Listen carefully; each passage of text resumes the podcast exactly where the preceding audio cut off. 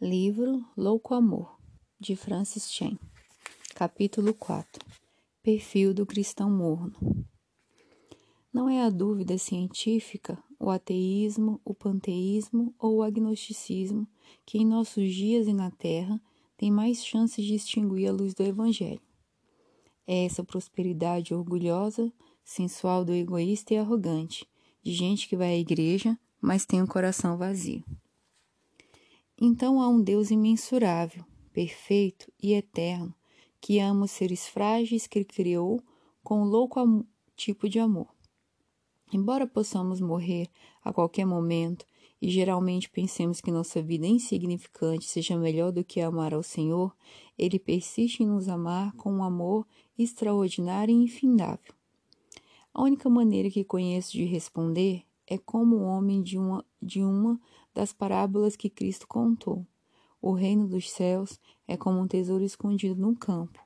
Certo homem, tendo encontrado, escondeu-o de novo e então, cheio de alegria, foi, vendeu tudo o que tinha e comprou aquele campo. Mateus 13, 44. Nesse relato, o homem vendeu tudo o que tinha com muita alegria para que pudesse obter a única coisa que importava a ele ele tinha noção de que aquilo que havia tropeçado, o reino dos céus, era mais valioso que qualquer um de suas posses, por isso perseguiu aquele objetivo com todo o seu ser. Esse tipo de resposta entusiasmada ao amor de Deus é absolutamente apropriado. Ao mesmo tempo, contrasta com nossa reação típica ante a descoberta do mesmo tesouro. Os números nos impressionam, Avaliamos o sucesso de um evento em função do número de pessoas que compareceu ou que vem à frente. Medimos as igrejas pelo número de membros que ostentam. Ficamos empolgados quando vemos grandes multidões. Jesus questionou a autenticidade desse tipo de avaliação. De acordo com o relato de Lucas 8, quando a multidão começou a segui-lo, ele começou a falar em parábolas, para que aqueles que não o estavam ouvindo com sinceridade de coração não conseguissem entender o que ele dizia. Quando as multidões se reúnem hoje em dia, os oradores se esmeram em se comunicar de uma maneira acessível a todas as pessoas. Eles não usam a estratégia de Jesus para eliminar as pessoas que não buscam a Deus com sinceridade. O fato é que Jesus não estava interessado em quem estivesse fingindo. Na parábola do semeador, Jesus explicou que a semente é a verdade, a palavra de Deus. Quando a semente é lançada à beira do caminho, é ouvida, mas logo roubada. Quando ela cai entre as pedras, as raízes não se fixam. A profundidade e o crescimento são apenas aparentes por causa do solo fértil, mas não passa da superfície. Quando a semente é espalhada entre espinhos, é recebida, mas logo sufocada pelas preocupações, pelos atrativos e pelos prazeres da vida. Mas quando a semente é plantada em solo fértil, ela cresce, finca raízes e produz frutos. Meu alerta a você é este: não tenha tanta certeza de que seu coração é solo fértil. Acredito que a maioria das pessoas que frequentam as igrejas faz parte do solo que sufoca a semente por causa de todos os espinhos. Um espinho é qualquer coisa que desvia nossa atenção de Deus. Quando queremos o Senhor e um monte de outras coisas, isso quer dizer que há espinho em nosso solo. Um relacionamento com Deus simplesmente não pode se desenvolver quando o dinheiro, o pecado, as atividades, os times pelos quais torcemos, os vícios ou outros compromissos são colocados no topo da lista. A maioria das pessoas tem muita coisa na vida. Como escreveu Davi Gotes, muitas das coisas boas da vida acabam sendo tóxicas, provocando uma deformação espiritual em nós. Há muitas coisas boas em si, mas, quando estão todas juntas, nos impedem de viver de modo saudável e frutífero para Deus. Vou repetir: não tenha tanta certeza de que seu coração é solo fértil. Será que seu relacionamento com Deus mudou mesmo sua maneira de viver? Você consegue distinguir evidências do reino de Deus em sua vida?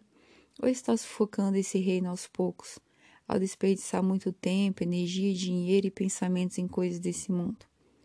Você está satisfeito em ser uma pessoa suficientemente boa para chegar ao céu ou parecer boa em comparação aos outros? Ou pode dizer como Paulo: Quero conhecer Cristo, o poder da sua ressurreição e a participação em seus sofrimentos, tornando-me como ele em sua morte. Filipenses 3:10.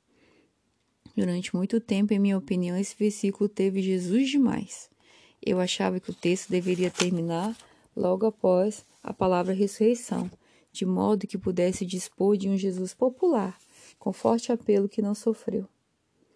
O retorno que recebi de outros cristãos me dava a certeza de que aquela era uma perspectiva interessante, e isso me dava poucos motivos para fazer esforço no sentido de conhecer Cristo com mais profundidade.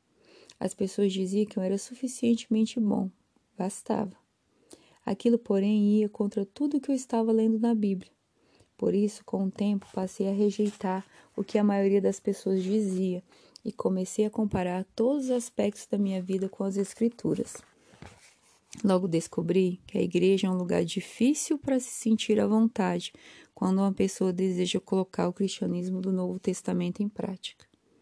Os objetivos desse cristianismo costuma, costumam ser um bom casamento, filhos muito comportados e uma boa frequência na igreja. Levar as palavras de Cristo a sério é coisa rara. Isso é para os radicais, que estão fora da sintonia e passam dos limites. A maioria de nós deseja uma vida segura, equilibrada, para que possa ser controlada e que não envolva sofrimento. Você se descreveria como uma pessoa totalmente apaixonada por Jesus Cristo? Ou será que as palavras descomprometido e morno e a expressão parcialmente comprometido são mais adequadas para classificar, qualificar a sua vida espiritual? A Bíblia nos orienta a examinarmos nós mesmos. Por essa razão, nas páginas seguintes, oferecerei a você uma descrição de como são as pessoas descomprometidas, distraídas, parcialmente comprometidas e mornas. Conforme lê esses exemplos, minha sugestão é que você olhe sua vida de maneira honesta e diligente. Não estou falando do que você deseja ser um dia, mas de quem você é agora e como vive atualmente. Pessoas mornas frequentam a igreja com regularidade. É isso que se espera delas pois é o que se acredita ser o comportamento dos bons cristãos. Por isso vão sempre aos cultos. Isaías 29, 13 diz: O Senhor diz: Esse povo se aproxima de mim com a boca e me honra com lábios, mas o seu coração está longe de mim. A adoração que me prestam é feita só de regras ensinadas por homens. Pessoas mornas entregam dinheiro para instituições de caridade e para a igreja, desde que isso não altere em nada seu padrão de vida. Quando dispõe de algum dinheiro a mais e é fácil e seguro doar, elas o fazem. Afinal de contas, Deus ama aquele que dá com alegria, correto? 1 Crônicas 21, 24. O rei Davi, porém, respondeu a Araúna: Não, faço questão de pagar o preço justo. Não darei ao Senhor aquilo que pertence a você, nem oferecerei um holocausto que não me custe nada. Lucas 21, do 1 ao 4. Jesus olhou e viu os ricos colocando suas contribuições nas caixas de oferta. Viu também uma viúva pobre colocar duas pequeninas moedas de cobre e disse: Afirmo-lhes que essa viúva pobre colocou mais do que todos os outros. Todos estes deram do que lhe sobrava, mas ela, da sua pobreza, deu tudo que possuía para viver. Pessoas mornas tendem a escolher o que é popular e desprezar o que é certo quando estão em conflito. Elas desejam viver bem dentro, tanto desejam viver bem tanto dentro quanto fora da igreja e se preocupam mais com o que o povo pensa sobre o que elas fazem, como ir à igreja, entregar o dízimo, do que como Deus pensa de seu coração e sua vida. Lucas 6, 6, 26. Ai de vocês quando todos falarem bem de vocês, pois assim os antepassados deles trataram os falsos profetas. Apocalipse 3:1. Conheça suas obras. Você tem fama de estar vivo, mas está morto. Mateus 23, 5 ao 7. Tudo o que faz é para ser visto pelos homens. Eles fazem seus filactérios bem largos e as franjas de suas vestes bem longas. Gostam de lugar de honra nos banquetes e dos assentos mais importantes nas sinagogas, de serem saudados nas praças e de serem chamados rabis.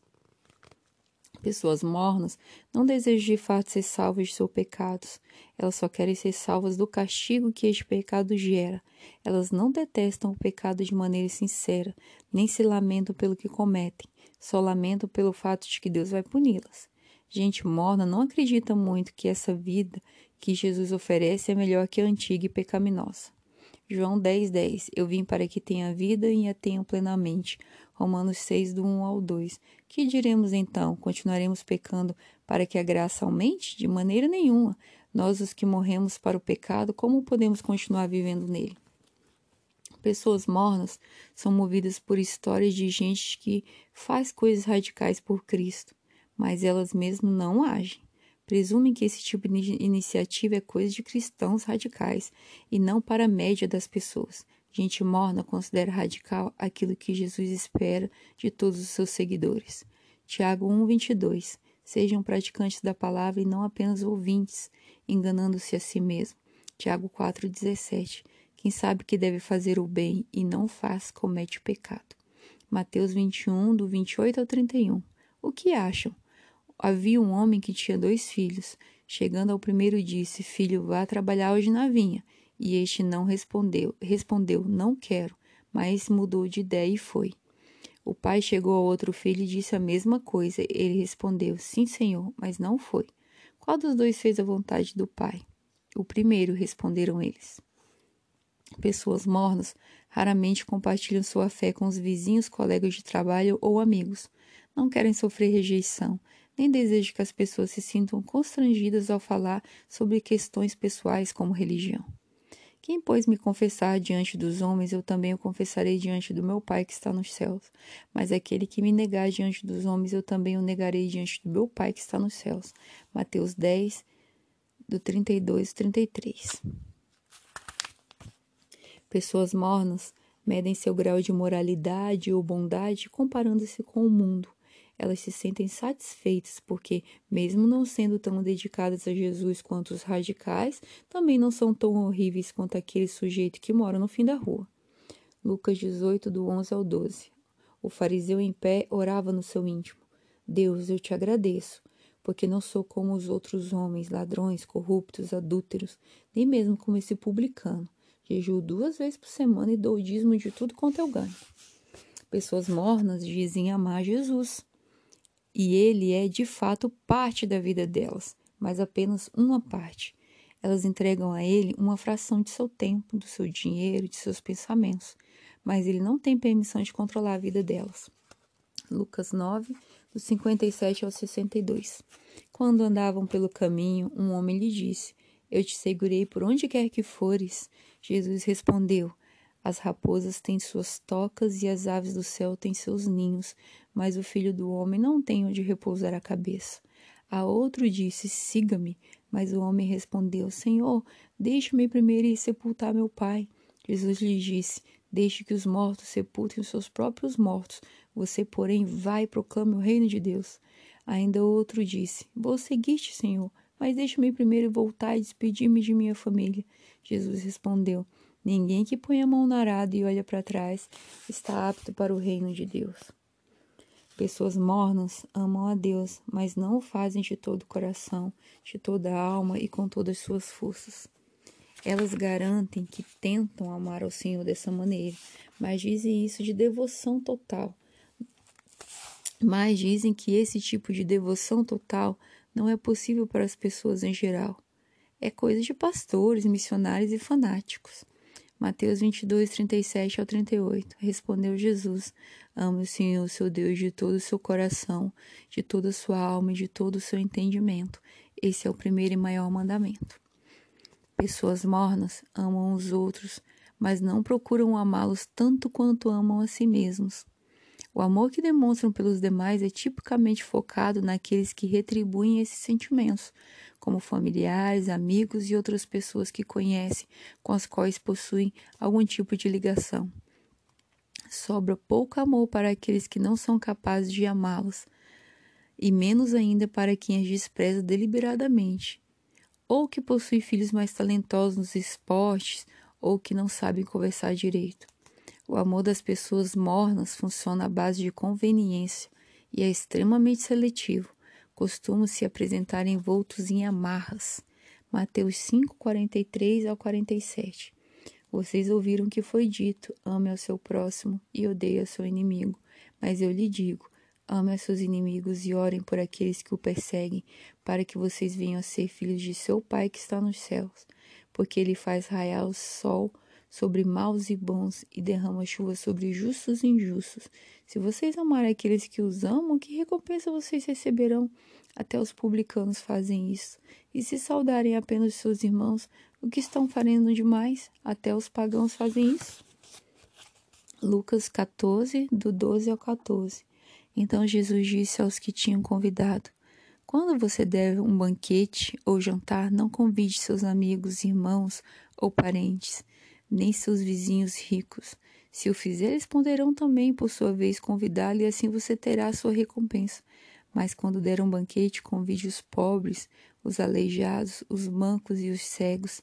Feliz será você, porque esse não tem como retribuir. A sua recompensa virá na ressurreição dos justos. Pessoas mornas servem a Deus e aos outros, mas não ultrapassam determinados limites em termos de tempo, dinheiro ou da energia que estão dispostas a investir.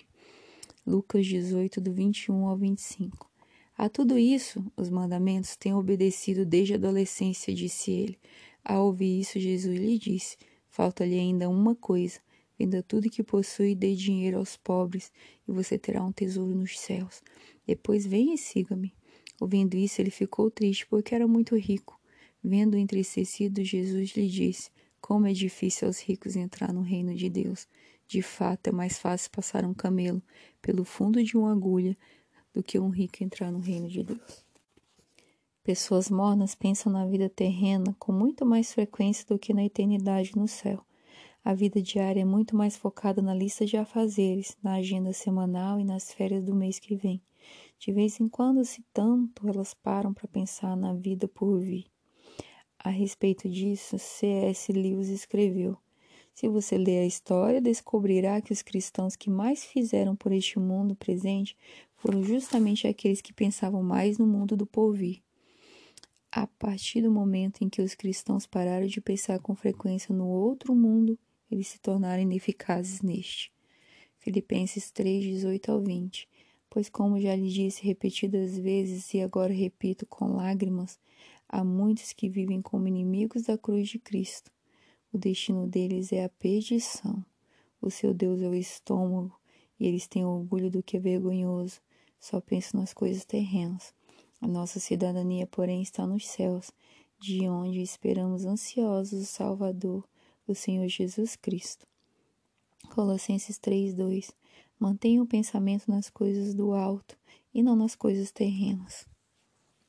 Pessoas mortas são gratas pelas coisas luxuosas que possuem, pelo conforto que desfrutam, e raramente pensam em dar o máximo possível aos pobres. Elas se apressam em dizer: Jesus nunca falou que o dinheiro é raiz de todos os males. Ele disse que o amor ao dinheiro é raiz de todos os males. Inúmeras pessoas mornas se sentem chamadas para o ministério da prosperidade material, poucas, porém, se sentem chamadas para ministrar aos pobres. Mateus 25, 34, 40 Venham, benditos do meu Pai, recebam como herança o reino que lhes foi preparado desde a criação do mundo. Digo-lhes a verdade, o que vocês fizeram a alguns dos meus menores irmãos, a mim fizeram. Isaías 58, 6 ao 7. O jejum que desejo não é este: soltar as correntes da injustiça, desatar as cordas do jugo, pôr em liberdade os oprimidos e romper todo o jugo? Não é partilhar sua comida com o faminto, abrigar o pobre desamparado, vestir-o no que você encontrou e não recusar a ajuda do próximo? Pessoas mornas fazem o que for necessário para evitar o sentimento de culpa. Elas querem fazer o mínimo necessário para poderem ser consideradas suficientemente boas, sem que isso exija demais delas. Elas perguntam: até onde posso ir sem que isso seja considerado pecado, em vez de Como posso me manter puro como o templo do Espírito Santo que sou? Elas perguntam: quanto tenho que doar, em vez de quanto posso doar? Elas perguntam: quanto tempo tenho que investir em oração e leitura da minha Bíblia, em vez de dizer eu gostaria de não precisar ir ao trabalho para poder sentar aqui e ler por mais tempo. 1 Crônicas 29, 14. Mas quem sou eu e quem é o meu povo para que pudéssemos contribuir tão generosamente como fizemos? Tudo vem de ti e nós apenas te demos o que vem de tuas mãos. Mateus 13, 44 ao 46. O reino dos céus também é como um negociante que procura pérolas preciosas. Encontrando uma pérola de grande valor, foi, vendeu tudo o que tinha e a comprou. Pessoas mornas se preocupam o tempo todo com sua segurança. Elas são escravas do Deus do controle total. Esse foco na segurança pessoal as impede de se sacrificar e arriscar por Deus. 1 Timóteo 6, 17 ao 18. Ordene aos que são ricos no presente mundo que não sejam arrogantes, nem ponham sua esperança na incerteza da riqueza, mas em Deus que tudo nos provê ricamente para nossa satisfação. Ordene-lhes que pratiquem o bem, sejam ricos em boas obras, generosos e prontos a repartir. Mateus 10, 28. Não tenham medo dos que matam o corpo, mas não podem matar a alma. Antes, tenham medo daquele que pode destruir tanto a alma como o corpo no inferno.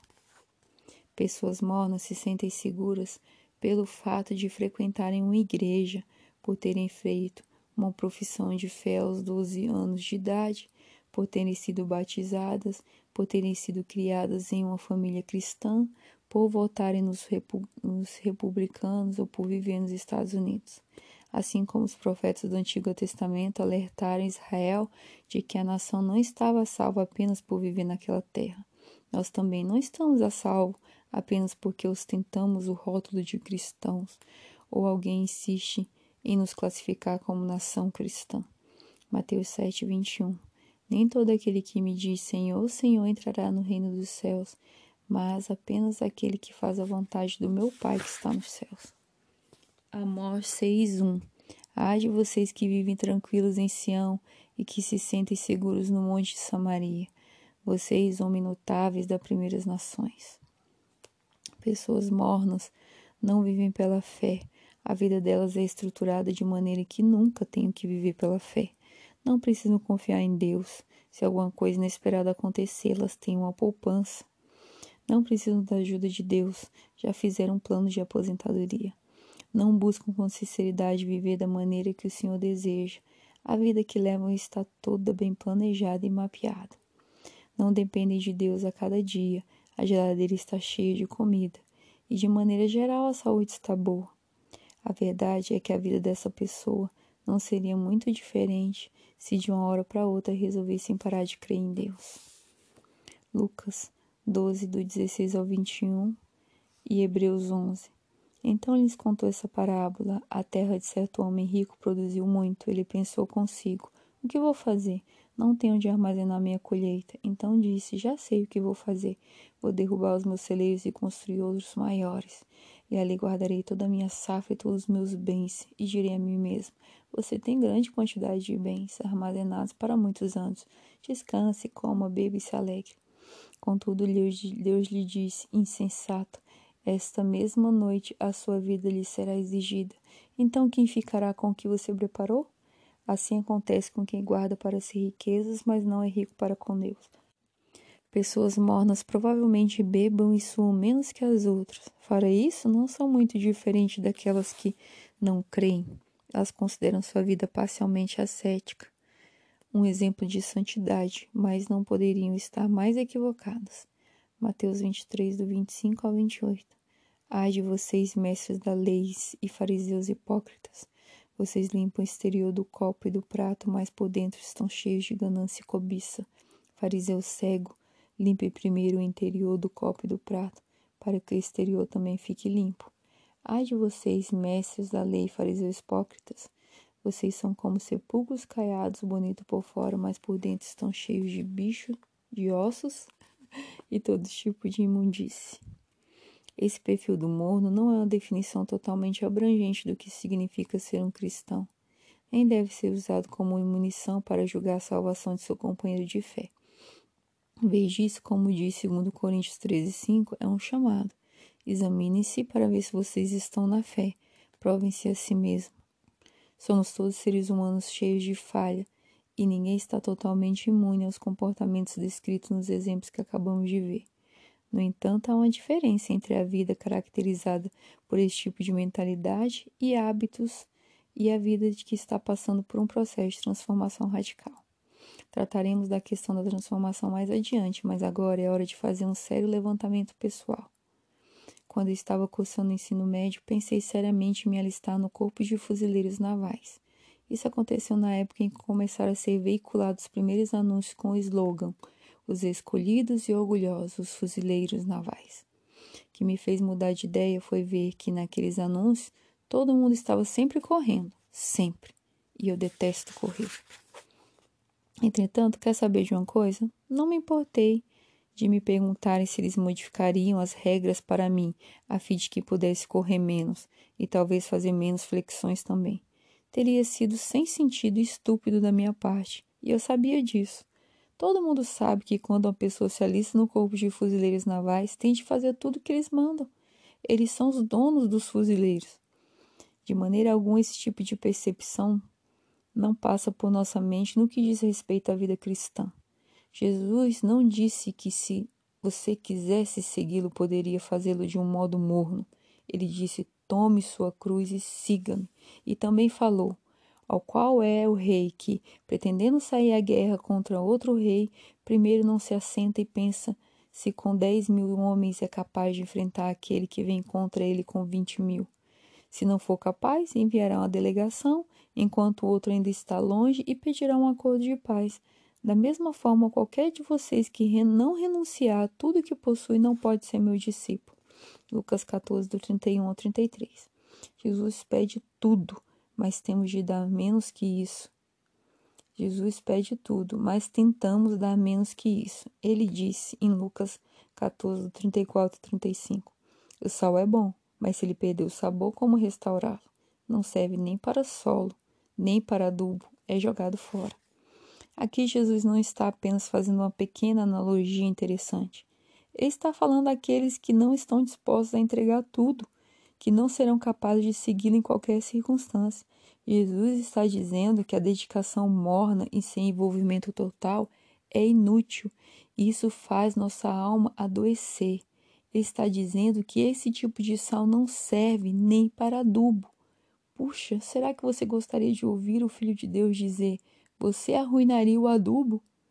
Quando o sal é mesmo salgado, ele ajuda o adubo a ser um bom fertilizante, mas uma fé descomprometida e morna é absolutamente inútil não consegue nem beneficiar o adubo.